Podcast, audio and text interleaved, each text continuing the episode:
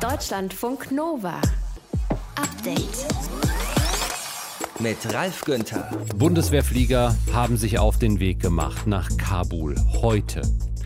Heute. Dabei wird seit Wochen darüber gesprochen, dass die Menschen, die der Bundeswehr zum Beispiel in Afghanistan geholfen haben, dort in Lebensgefahr sind, wenn die Taliban vorrückt. Sie ist vorgerückt, sie ist da, die Menschen sind in Lebensgefahr und kommen nicht raus. Bundesaußenminister Heiko Maas von der SPD, der sagt, Das sind schreckliche Bilder. Und die Entwicklung der letzten Tage sind allesamt außerordentlich bitter und werden langfristige Folgen für die Region, aber auch für uns haben. Es gibt auch nichts zu beschönigen. Wir alle, die Bundesregierung, die Nachrichtendienste, die internationale Gemeinschaft, wir haben die Lage falsch eingeschätzt. Das, was wir dort mit ansehen müssen, gerade heute, die Bilder aus Kabul vom Flughafen, sind außerordentlich schmerzhaft. Das geht uns allen nahe, mir auch. Wir schauen im Podcast zum Update auf diese Hilfe aus Deutschland beim Rausfliegen von Menschen aus Kabul, wie das überhaupt gehen kann. Das ist Thema hier bei uns und wir haben mit Afridun Amu gesprochen, der mit Bekannten in Afghanistan im Kontakt ist. Was er berichtet, das jetzt auch gleich hier im Podcast zum Update.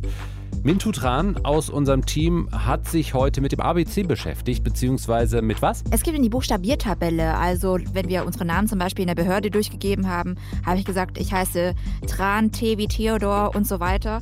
Die wurde jetzt überarbeitet und über die neue Tabelle sprechen wir jetzt gleich. Das hört ihr hier bei uns und wir wollen wissen, wie eine Wasserhose entsteht. Es gab nämlich eine in der Eckernfördener Bucht vor der Küste Schleswig-Holsteins. Eine Wasserhose, ein riesiger Turm aus Wasser, ein Wirbelsturm. Wir wollen wissen, kommt das häufiger vor hier bei uns? Fragen wir nach. Im Podcast zum Update am 16. August 2021. Danke fürs Klicken, Laden und Hören. Deutschlandfunk Nova. Die Islamisten haben gestern die Macht über Kabul und damit quasi über komplett Afghanistan übernommen. Wir sorgen uns um die Menschen dort, die auf der einen Seite rausgeholt werden sollen, auf der anderen Seite bleiben Millionen Menschen da, leben mit den Taliban oder trotz den Taliban in Afghanistan. Afridun Amu ist in Kabul geboren. Er lebt seit seinem zehnten Lebensjahr in Deutschland. Seine Familie hat Afghanistan als politische Flüchtlinge verlassen. Er ist dann aber immer wieder nach Afghanistan zurückgekehrt, hat dort auch die Arbeit von Entwicklungshelferinnen und Helfern unterstützt. Und mit ihm wollen wir darüber sprechen, was er von Freunden aus Afghanistan hört dieser Tage. Hallo Afridun. Hallo Ralf. Aber erstmal, wie geht's denn dir momentan damit, wenn du derzeit die Meldungen aus Afghanistan verfolgst? Ja, das kann man sich, glaube ich, denken. Also es ist äh, niederschmetternd, frustrierend, es ist eine absolute Katastrophe. Und ich habe mich anfangs dabei erwischt, dass ich mich einfach nur verkriechen wollte. Aber damit ist natürlich niemandem geholfen. Deswegen ähm, spielt jetzt eigentlich keine Rolle, wie es mir damit geht, sondern ich versuche einfach, soweit es irgendwie möglich ist, äh, den Menschen vor Ort in Afghanistan, meinen Freunden, meinen ehemaligen Kollegen, die noch in Afghanistan sind, irgendwie zu helfen. Was hörst du denn im Moment von Freundinnen, Freunden, von Bekannten, die in Afghanistan sind? Meine ehemaligen Kollegen, mit denen ich in meiner Zeit in der Entwicklungszusammenarbeit gearbeitet habe, die verstecken sich alle, weil wenn die von den Taliban gefunden werden, dann bedeutet das wahrscheinlich das Schlimmste für die. Diejenigen, die sich noch einigermaßen bewegen können, meinen, dass es ein absolutes Chaos ist. Also es ist ein Schreckensszenario.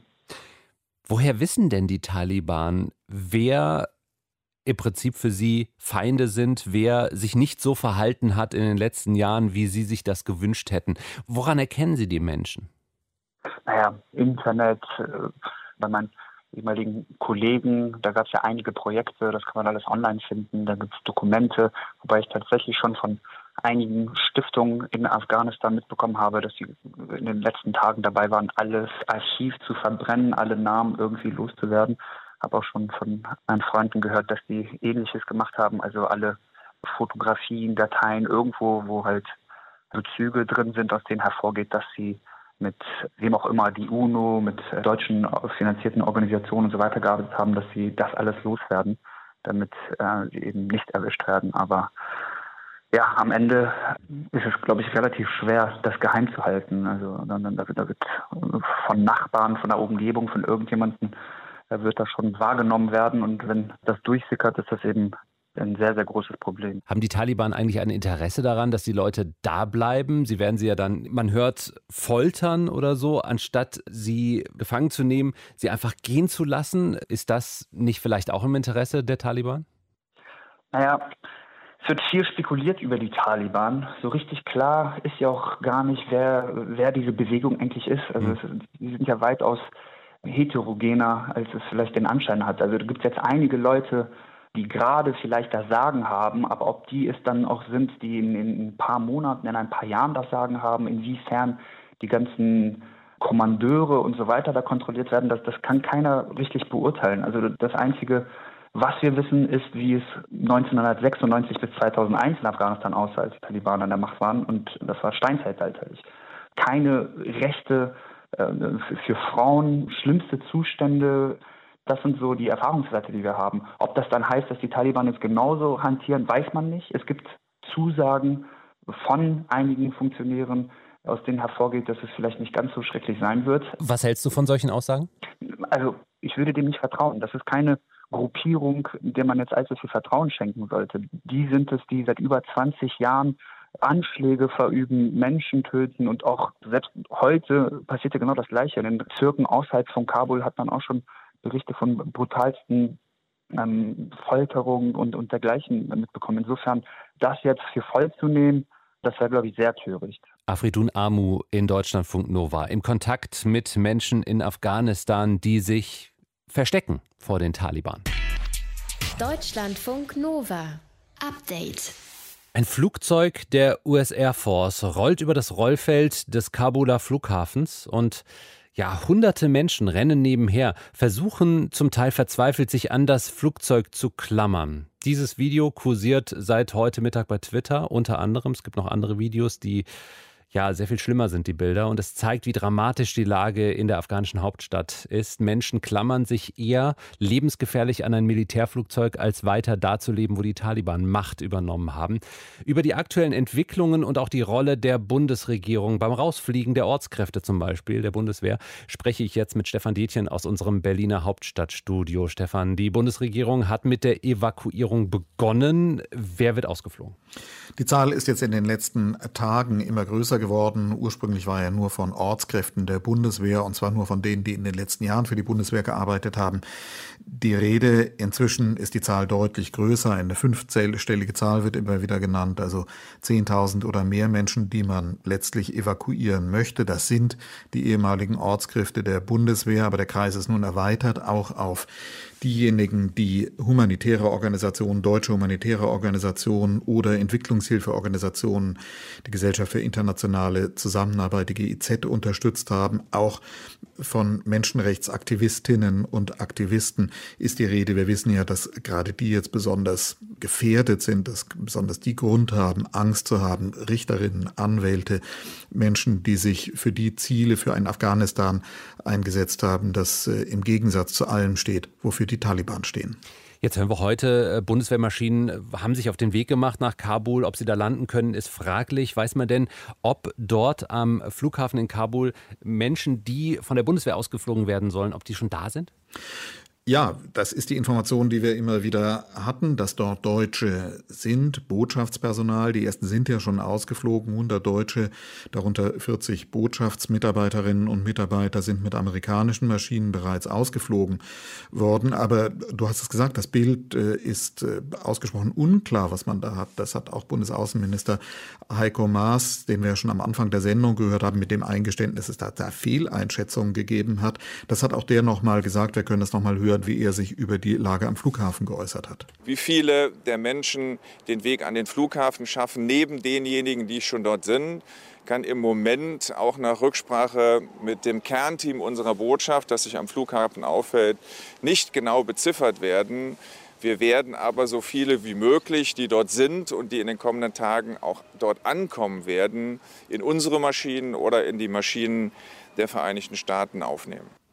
Ja, und unsere Maschinen, das heißt die Bundeswehr, Transportflugzeuge Airbus A400M, die sind auf dem Weg. Man kann das ja verfolgen über die Flight Tracker im Internet. Das erste Flugzeug befindet, ich habe eben nochmal nachgeschaut, befindet sich jetzt über Turkmenistan kurz vor der afghanischen Grenze. Aber wir sehen aus den Bildern, die im Internet kursieren, eben auch in welche Situation die da jetzt kommen.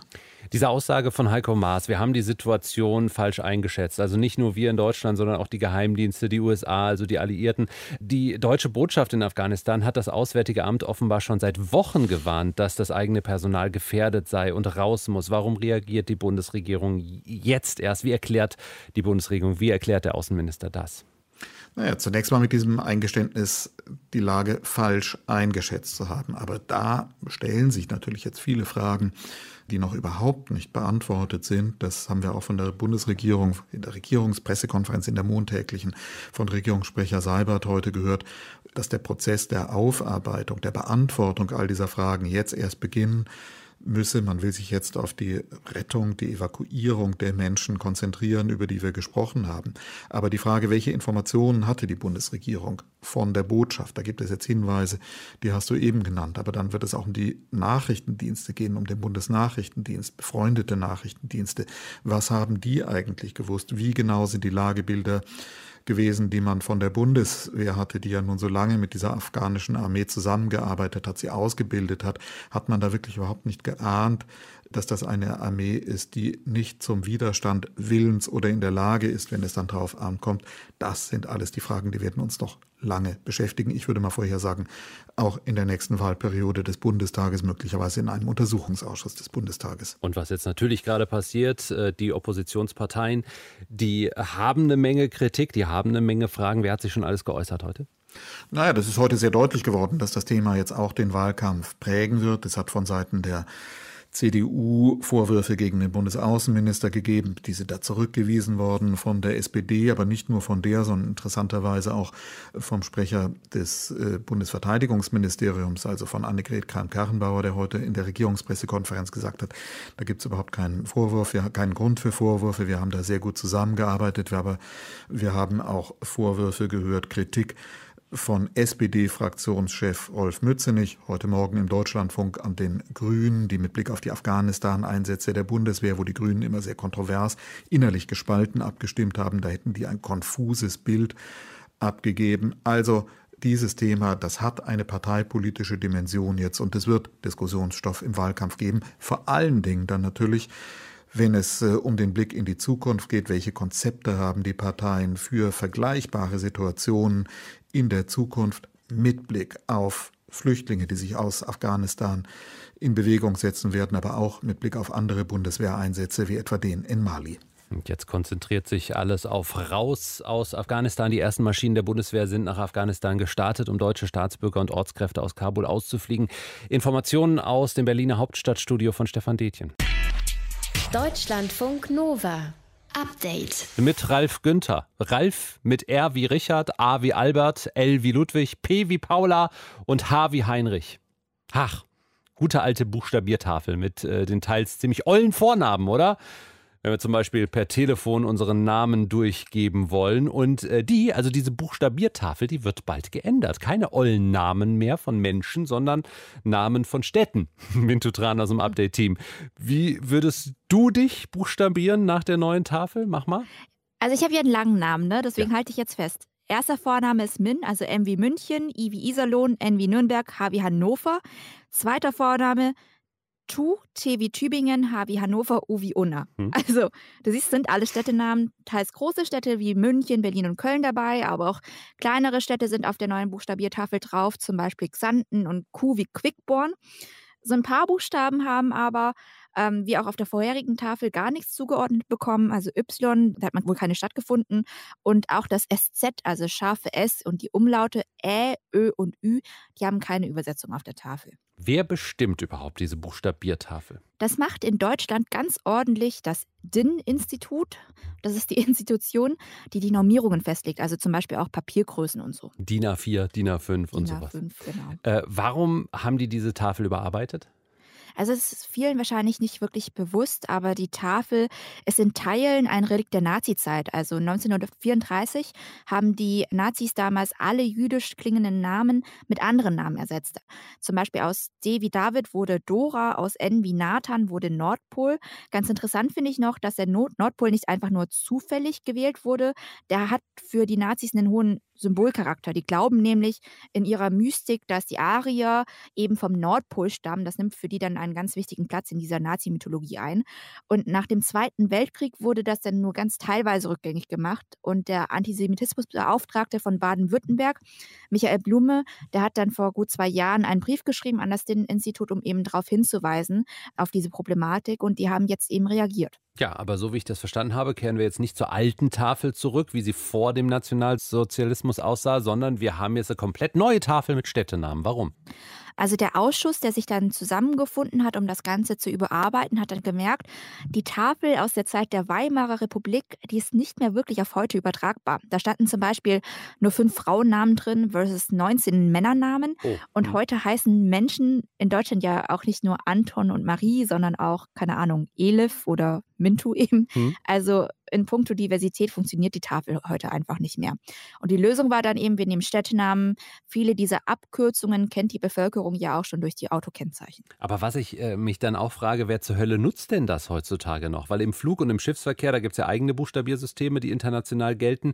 Könnte man die nicht einfach für uns auch einführen? Also das Argument dagegen ist, diese sogenannte NATO-Buchstabiertafel, die du da erwähnt hast, die funktioniert im Alltag offenbar eher mittelmäßig. Also auch in England zum Beispiel sagt niemand F wie Foxtrot, wie das eben auf dieser Tafel mhm. wäre, sondern die sagen Sachen, die in deren Alltag irgendwie mehr da sind.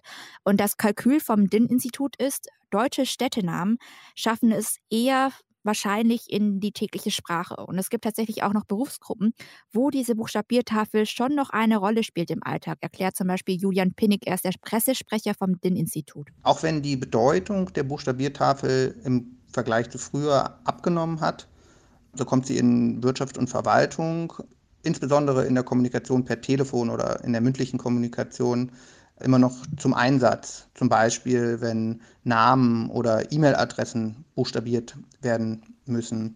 Insbesondere auf Ämtern, die Namen korrekt aufnehmen müssen, gehört das Ausbuchstabieren zum Tagesgeschäft. Also auch in kaufmännischen Berufen zum Beispiel ist die Buchstabiertafel auch noch in den Lehrbüchern drin. Und ganz ehrlich, also ich buchstabiere zum Beispiel meinen Namen am Telefon fast jeden Tag, weil mein Name so kompliziert ist. Also ich hm. nutze das auch ziemlich oft. Ist natürlich äh, rechtlich nicht bindend. Du kannst ja buchstabieren, wie du willst. Aber ab wann würde denn diese neue Tafel gelten, wenn wir uns an die halten wollen?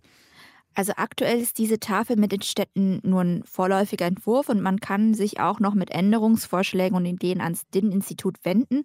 Die endgültige Fassung soll dann Mitte 2022 kommen. Also von A wie Augsburg bis Z wie Zwickau. Ab nächstem Jahr sollen wir vor allem mit Hilfe von Städtenamen buchstabieren.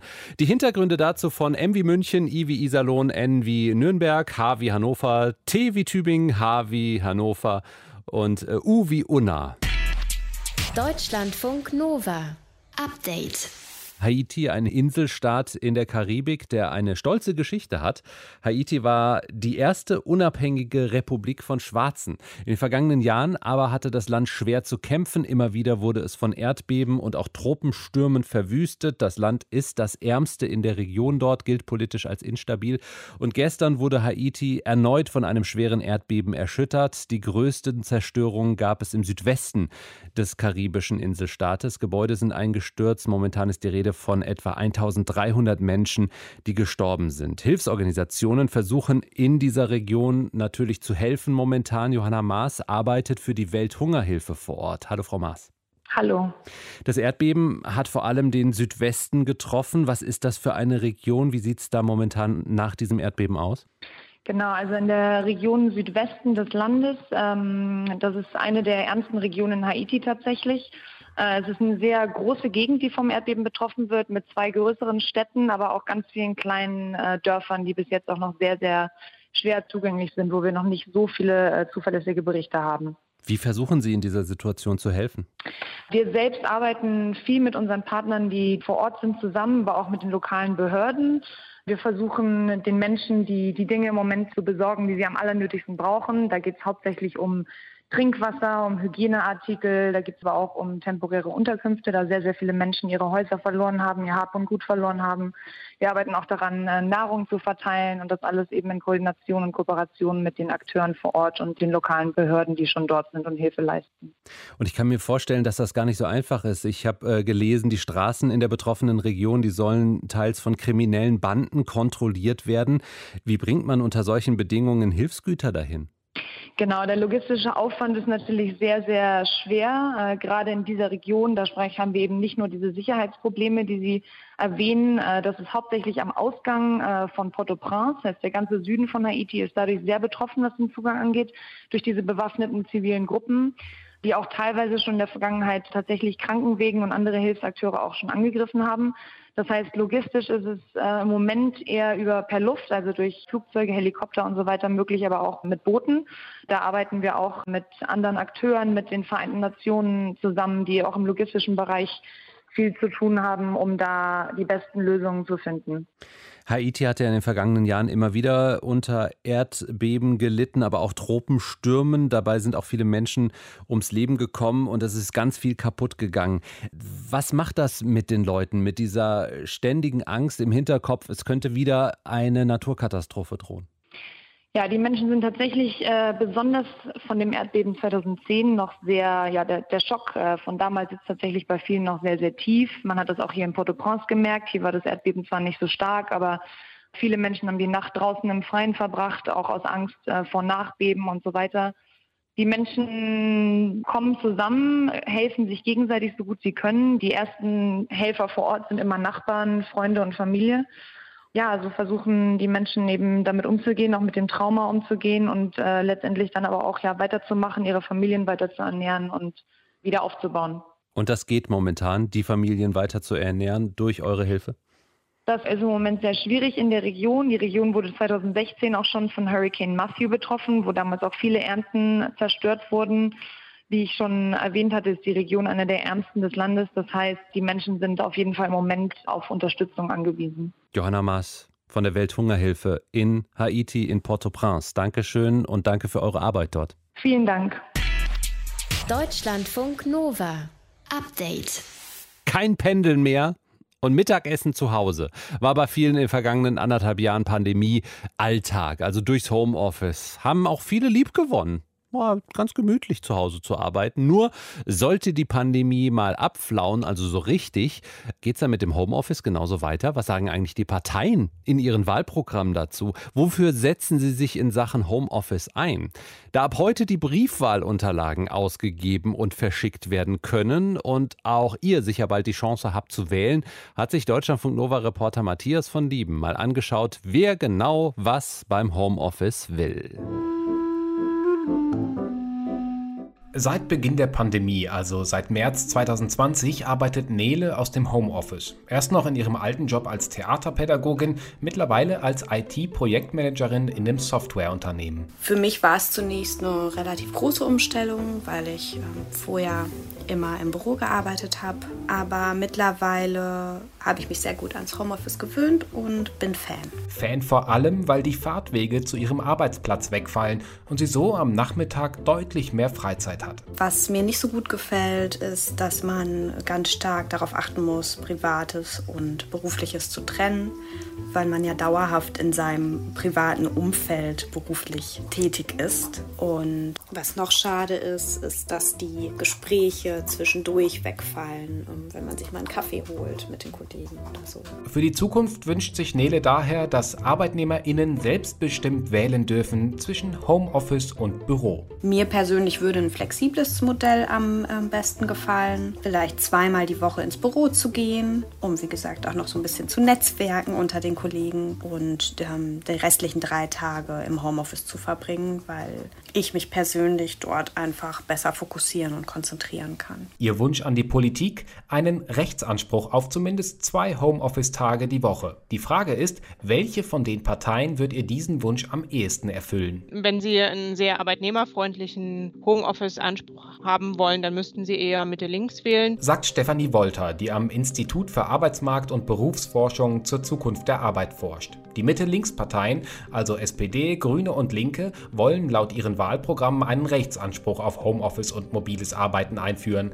Am konkretesten wird die SPD. Sie will, dass Beschäftigte mit einer 5-Tage-Woche mindestens 24 Tage im Jahr mobil oder im Homeoffice arbeiten können, wenn es die Tätigkeit erlaubt. Zwei Tage pro Monat also. Alle drei sagen, parallel dazu braucht es konkrete gesetzliche und tarifvertragliche Regelungen, damit Arbeits- und Ruhezeiten eingehalten und technische Ausstattung am Arbeitsplatz und Unfallversicherungsschutz gewährleistet werden. Wenn Sie eher einen Flexibilitätsrahmen haben möchten, dann sind es eher die FDP und die CDU, CSU, die sie dann wählen müssten. Union und FDP wollen mobiles Arbeiten ebenfalls stärken, sind aber gegen einen Rechtsanspruch und setzen zum Beispiel auf innerbetriebliche Vereinbarungen über den Betriebsrat und sind damit auch auf Linie der meisten Arbeitgeber, die gegen eine politische Verordnung sind.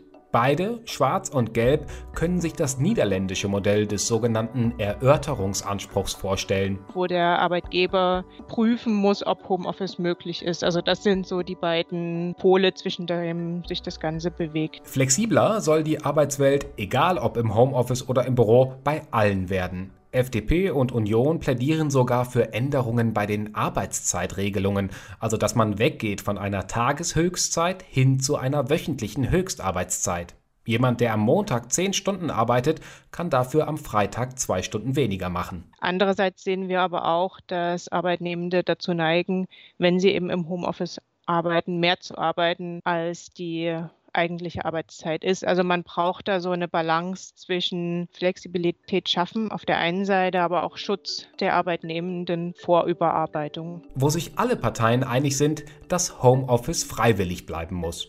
Nur die AfD würde am liebsten alles so lassen wie vor Corona. In ihrem Programm taucht der Begriff Homeoffice kein einziges Mal auf.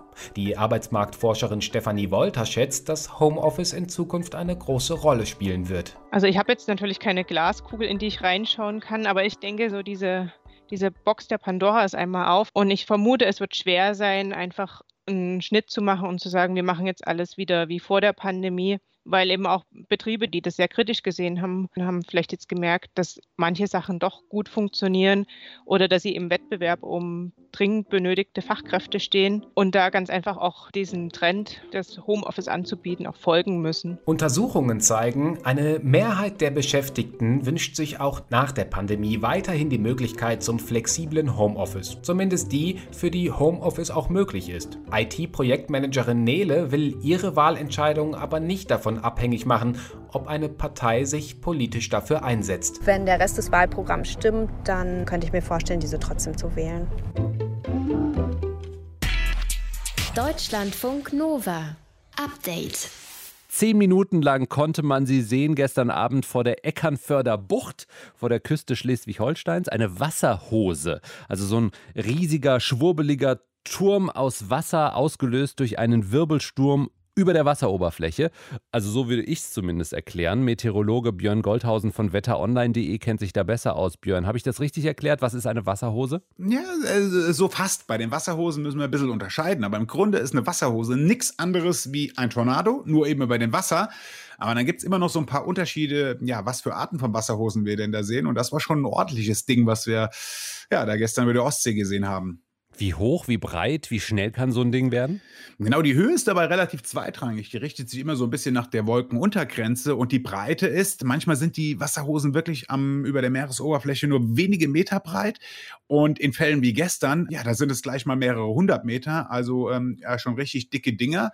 Was die Geschwindigkeiten anbelangt, sind Wasserhosen häufig gar nicht mal so, so extrem. Und ja, sie können da schon mal äh, Surfbretter oder kleine Boote ja ein bisschen ins Schaukeln bringen. Aber manchmal, da sind sie auch wirklich heftig. Keine Ahnung, wie stark die Wasserhose da gestern war, aber die sah schon ordentlich aus. Im Extremfall können Windgeschwindigkeiten von mehreren hundert Stundenkilometer im Bereich so einer Wasserhose auftreten. Und wenn man da gerade irgendwie mit dem Boot oder so unterwegs ist, ist es natürlich eine ganz unschöne Sache wenn sowas ja über sein Boot zieht. Jetzt hatten wir gestern dieses Phänomen im Norden. In den vergangenen Wochen gab es das aber auch schon im Süden, am Bodensee zum Beispiel. Wie oft kommt so eine Hose, so eine Wasserhose in Deutschland vor?